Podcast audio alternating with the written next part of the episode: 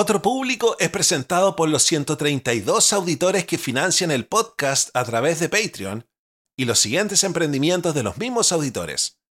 ¿Quieres muebles soñados? Bienvenidos a Deco My Bed. Aquí los muebles son fuentes de inspiración y arte. Transforman tu espacio en un sueño. Cada pieza en Deco My Bed se realiza con dedicación y atención al detalle. La belleza y funcionalidad de sus diseños mezcla la modernidad con un encanto clásico cautivador. La página de Instagram Deco My Bed te motiva a reinventar tu espacio con cada publicación. Mila, apasionada por el diseño, te ofrece una calidad excepcional, valiosa y única para tu espacio más íntimo. Contáctate con Mila al más 569-9750-5655, más 569-9750-5655 y permite que Deco inspire tus días y tus noches. Pero eso no es todo. Si te comunicas con Mila y usas el código noviembre otro público, tendrás un 10% de descuento. ¿Listo para elevar tu descanso a un nivel épico? Verónica Pinedo Decoración te presenta el Mega Cojín, el último grito en confort y versatilidad. Este santuario de suavidad de 120 por 160 centímetros te invita a la relajación total, ya sea en solitario o acompañado.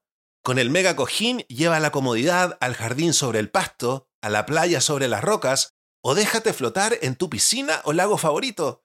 Sí, escuchaste bien, el mega cojín flota y con estilo. Creado con lona 100% acrílica, su resistencia desafía al sol y al agua. Con Verónica Pinedo Decoración experimenta una comodidad que no conoce límites.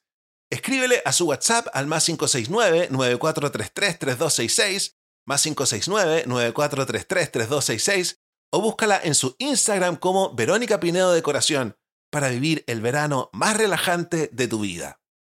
Si quieres avisar en el podcast, comunícate conmigo a través de Instagram. Comenzamos ahora con el capítulo bonus track. Hola, podcast. Sean todos bienvenidos a una nueva entrega de nuestro taller para gente que tiene déficit atencional, un taller que yo hago con mucho cariño, sin garabatos, sin chistes de doble sentido, para que lo puedan compartir y se lo puedan recomendar a toda la gente que tiene a alguien con déficit atencional en su familia o que tiene que vivir con esta condición. La idea de este taller es que nos motivemos porque el déficit atencional bien llevado, ojo, bien llevado, puede ser un superpoder. Este taller no reemplaza un tratamiento médico, no reemplaza ni siquiera un consejo médico. Pero sí, yo lo hago con mucho cariño porque está basado en el libro de un bacán que se llama John Ratey. El libro se llama Déficit Atencional 2.0, HDHD 2.0 que lamentablemente no está traducido al español. Vamos a hablar hoy día de las tendencias paradójicas de tener déficit atencional. Y lo vamos a dividir en tres partes. Esta es la parte 1. Pongan atención. En términos menos clínicos, ayuda a pensar en el déficit atencional como un conjunto complejo de tendencias contradictorias y paradójicas. Una falta de enfoque combinada con una capacidad de superconcentración. Una falta de dirección combinada con un emprendimiento altamente dirigido, una tendencia a procrastinar combinada con un talento para hacer el trabajo de una semana en dos horas, la toma de decisiones impulsivas y erróneas combinada con una resolución de problemas inventiva y espontánea, la torpeza interpersonal combinada con una intuición y empatía increíbles, y así la lista continúa. Todo esto lo vamos a revisar en este capítulo y en los dos capítulos siguientes. Lo primero es el rendimiento inferior inexplicable. La persona simplemente no rinde tan bien como lo justificarían su talento innato y su capacidad intelectual. No hay una explicación obvia, como mala vista, enfermedad física grave o deterioro cognitivo debido a una lesión cerebral, por ejemplo. Lo otro es que la gente con déficit atencional tiene una mente errante.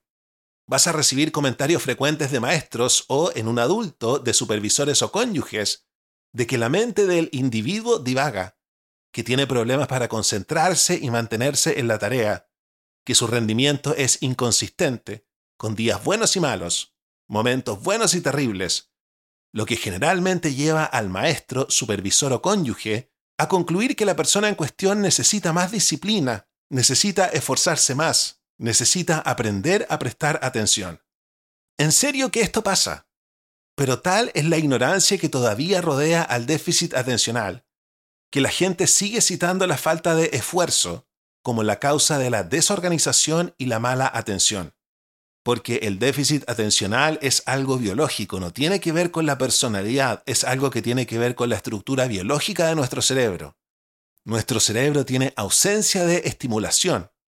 Por ende, no podemos organizarnos, no podemos prestar atención. No es que no queramos, sino que no podemos. No podemos dejar de tener esta mente errante. Lo otro es que tenemos problemas para organizar y planificar. En la jerga clínica, esto se llama problemas con la función ejecutiva. El niño, por ejemplo, tiene problemas para vestirse por la mañana. Puedes pedirle a tu hija que suba a vestirse solo para encontrarla 15 minutos después, todavía en su ropa de dormir, acostada en su cama absorta en una conversación con su muñeca. O puedes pedirle a tu esposo que saque la basura, y en el tiempo que le lleva a caminar hacia el contenedor de basura, olvida lo que se supone que tiene que hacer y pasa lentamente por delante de él. Te enfureces creyendo que tu esposo está siendo descaradamente provocativo, pasivo-agresivo, oposicionista o colosamente egocéntrico. Todos adjetivos que le has aplicado cientos de veces en el pasado. Antes de que te divorcies, sería salvador para el matrimonio si alguien pudiera explicarles a ambos que pasar por delante de la basura como cientos de otros actos de aparente desprecio egoísta por los demás, no proviene del egoísmo o de otro defecto de carácter, sino de una condición neurológica que hace que la atención sea inconsistente y la memoria inmediata tan porosa que una tarea puede ser olvidada en un instante. Lo que complica estos problemas y hace que algunas personas duden de la validez del diagnóstico es que estas mismas personas pueden hiperconcentrarse entregar una presentación brillante a tiempo y ser súper confiables cuando están estimuladas. Pero como hemos dicho, el aburrimiento es kriptonita. La mente con déficit atencional rechaza el aburrimiento, desapareciendo en una búsqueda ferviente de estimulación mientras el tarro de basura permanece tristemente sin vaciar. La otra tendencia es el grado de creatividad e imaginación. Las personas con déficit atencional a cualquier edad a menudo poseen una efervescencia intelectual. Desafortunadamente, este brillo natural puede ser apagado por años de críticas, retos, redirecciones, falta de aprecio y repetidas decepciones, además de frustraciones y fracasos rotundos. La otra tendencia es tener problemas con la gestión del tiempo y la tendencia a procrastinar. Este es otro elemento de la función ejecutiva y bastante interesante. Aquellos de nosotros que tenemos déficit atencional experimentamos el tiempo de manera diferente a otras personas. Esto es realmente difícil de creer para la mayoría de las personas, por lo que típicamente son insensibles a nuestro problema y lo atribuyen a la falta de esfuerzo, mala actitud o pura obstinación.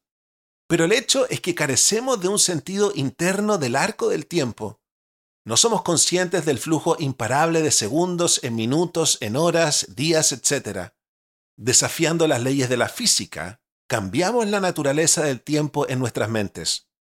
En nuestro mundo, tenemos poca conciencia de los segundos que pasan, pocas alertas, alarmas o señales internas, ninguna asignación juiciosa de bloques de tiempo para esto, luego aquello y luego lo siguiente cortocircuitamos toda esa complejidad al reducir el tiempo a sus huesos más básicos. En nuestro mundo reconocemos solo dos tiempos, ahora y no ahora. Escuchamos tenemos que irnos en media hora como no tenemos que irnos ahora. El trabajo es para dentro de cinco días se convierte en no es para ahora. Y los cinco días bien podrían ser cinco meses.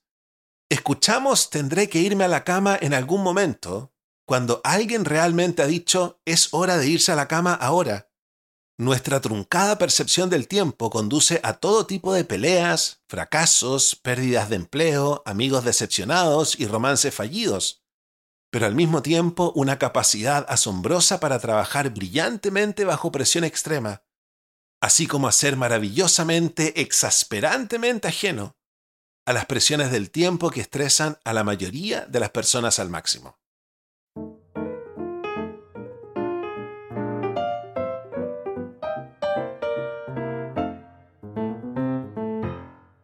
Este sábado vamos a seguir revisando cuáles son las otras tendencias del déficit atencional. Así que de esta manera hemos terminado el capítulo del día de hoy. Yo te dejo invitado a que escuches el capítulo de ayer, que está hecho para el público en general, donde hablamos de las dos primeras horas del día. ¿Por qué tenemos un foco espectacular en las dos primeras horas? Si tienes déficit atencional, va a ser extremadamente útil para ti también.